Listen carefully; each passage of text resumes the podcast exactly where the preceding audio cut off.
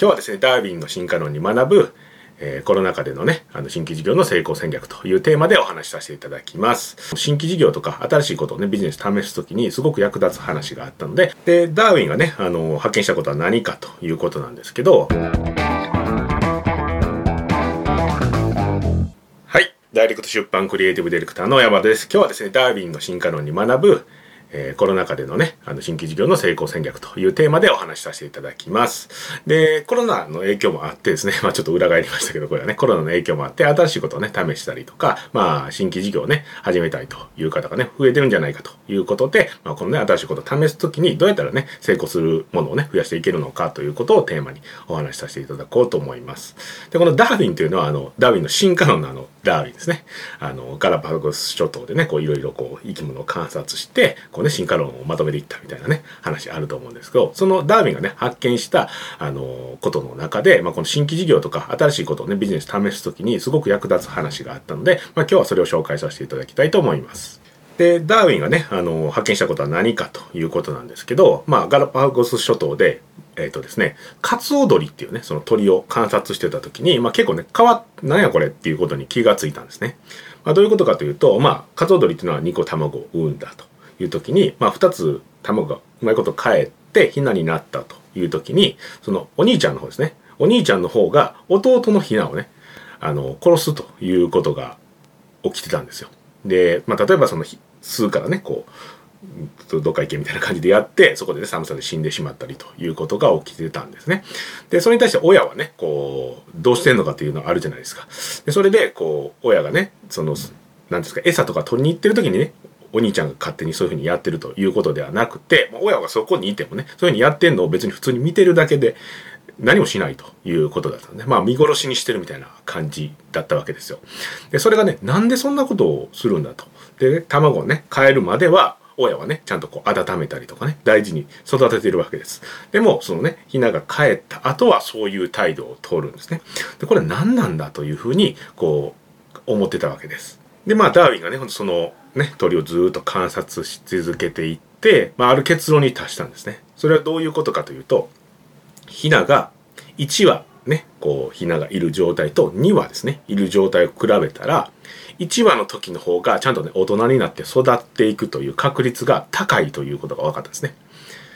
なので、そのね、2羽いる状態じゃなくて1羽いる状態にしようというふうにしてるんじゃないかと。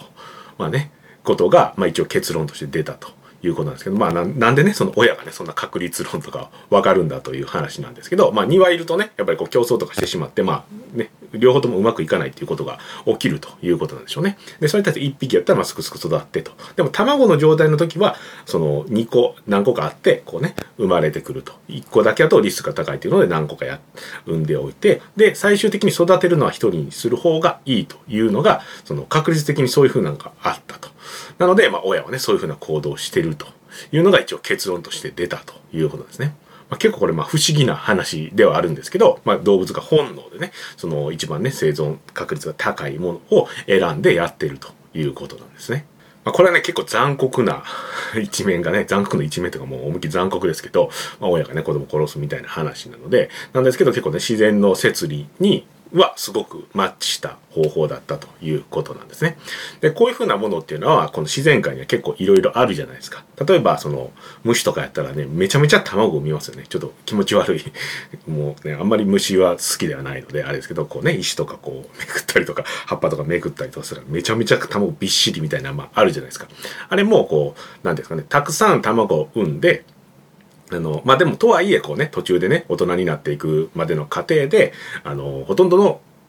死んでしまうと。なので、たくさん産んでおいて、そのうちのある程度のね、あの、何割かが生き残って大人になって、ほんで次のね、世代にというような形でやっていくっていうのが、まあ、いい戦略だから、ずっとそういうふうにやってるわけですね。で、あらゆるこうね、あの、まあ、たくさんの生き物がね、結構その戦略を取ってるじゃないですか。まあ、例えば、あの、亀とかね、あの、海、海でね、亀の産卵とかありますけど、その、生まれて、まあ、砂場、砂場じゃないですね。あの、ビーチのところで産んで、で、こう、海にこう、バーって歩いていくまでの間に、こう、鳥にね、食べられちゃうみたいな。ほんで、何割かは食べられてしまうけど、その何割かが運よく海について、で、それで、こう、生き延びていくみたいなね、そういうふうな話ありますね。なので、こう、その大人になるまでにたくさん死んじゃうというような状況の時にどういうふうにね生物があの生存戦略としてやってるかというとたくさん卵を産むとたくさん子供を産むということをやってあのなんですかねあの種をね保存しているというのが結構ねよくあるというか、このすごすごくうまくいってるパターンですね。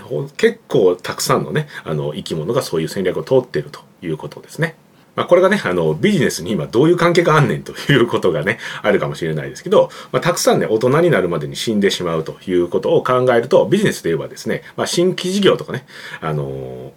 まあ、始め、まあ、始めるじゃないですか。実際、ぶっちゃけこうね、うまくいく確率とうまくいかない確率どっちが高いって言ったら、やっぱうまくいかない確率の方が圧倒的高いですよね。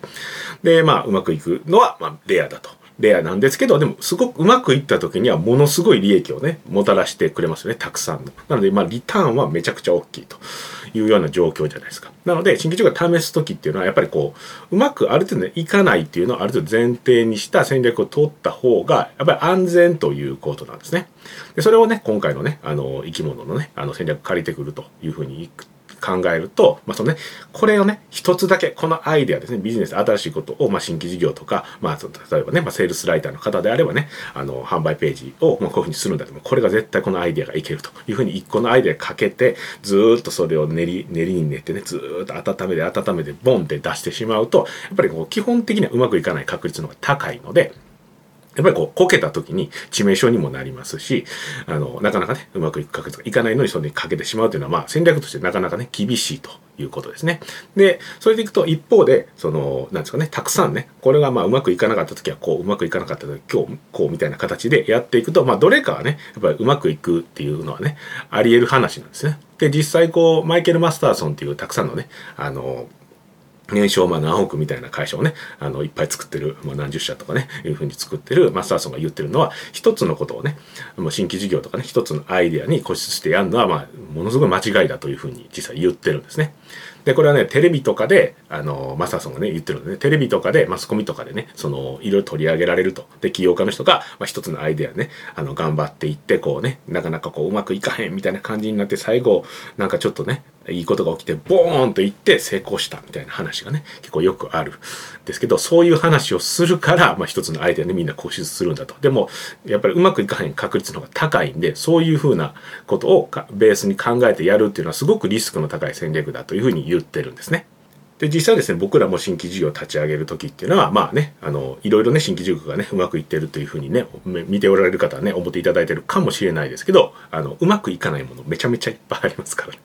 なので、まあ実際ね、こう試して、ダメやって、はあ、ダメだなって言って、こう 撤退して、で、もっと試して、また同時に何個もやったりしてますけど、それでね、うまくいったものをすごくちゃんと育てて、で、そこからね、あの、すごく大きな利益を取れるようになって、それをね、また新しい新規事業を立ち上げるのに、まあその利益を使ってやるみたいなたいな形でね、もちろんやってますので、やっぱりもう失敗なんかしまくってます。まあもちろんね、失敗をたくさんすればするほど、自分の中にね、自分とか会社の中にもノウハウが溜まっていくので、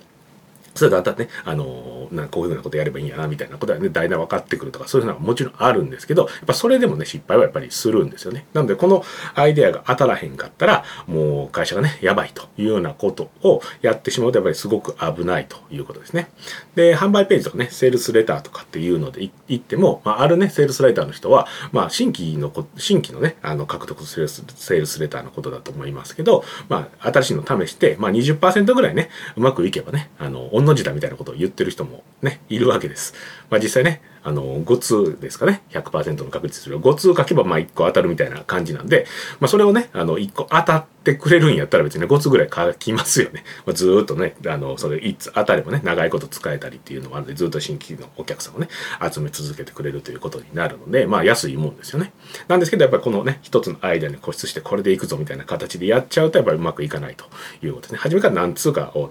試すということをね、ベースに考えてやった方が、やっぱりね、新規のお客さんをうまくいくセールセター書くという場合でもうまくいきやすいということですね。まあ、ですのでね、新規のね、あの、事業を立ち上げるときというのは、まあ、うまくいかなかったとしてもね、その、まあ、うまくいかない確率がやっぱり基本的には高いということなので、まあ、当たればね、すごくいいですけど、なので、まあ、これがね、うまくいかなかった時、やばいみたいな感じのね、ことをやるんではなくて、初めにね、こう全部お金をね、めちゃめちゃつぎ込んで、これ絶対当てるぞみたいな形でやるんでなくて、まあ、うまくいかへんかっても、まあまあ、ある程度このダメージだったら耐えられるみたいなね、そういうところをいろいろあの考えてもらいながら、実際試すと。で、あかんかったらこれやるみたいなね、このまあ一回撤退して既存の事業の方に集中しようみたいな形でもいいですけど、そういった形でやっていただくとか、まあ、新規顧客をね、獲得するための、まあ、セールスページとかっていうのであれば、まあ、初めからね、いつで出て当てるという形じゃなくて、こうね、なんまあ、ダメや、これがうまくいかへんかった時にどうするかみたいなことをね、もともとね、そういうふうにやっていくということを、まあ、前提にね、やっていただくとね、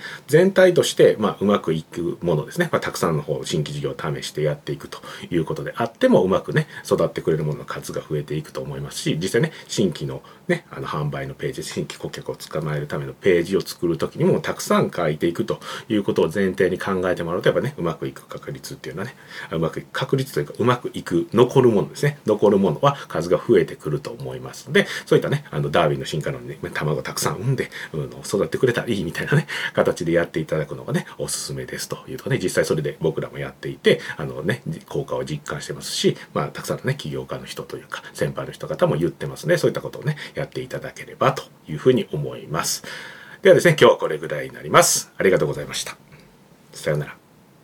最後までご覧いただいてありがとうございます。いいね、チャンネル登録をよろしくお願いいたします。レスポンスチャンネルでは今、質問を受け付けております。コロナに関することやビジネス、マーケティングのことなど、あなたの質問をレスポンスチャンネルでお答えさせていただきます。質問は概要欄からお願いいたします。あなたの質問お待ちしております。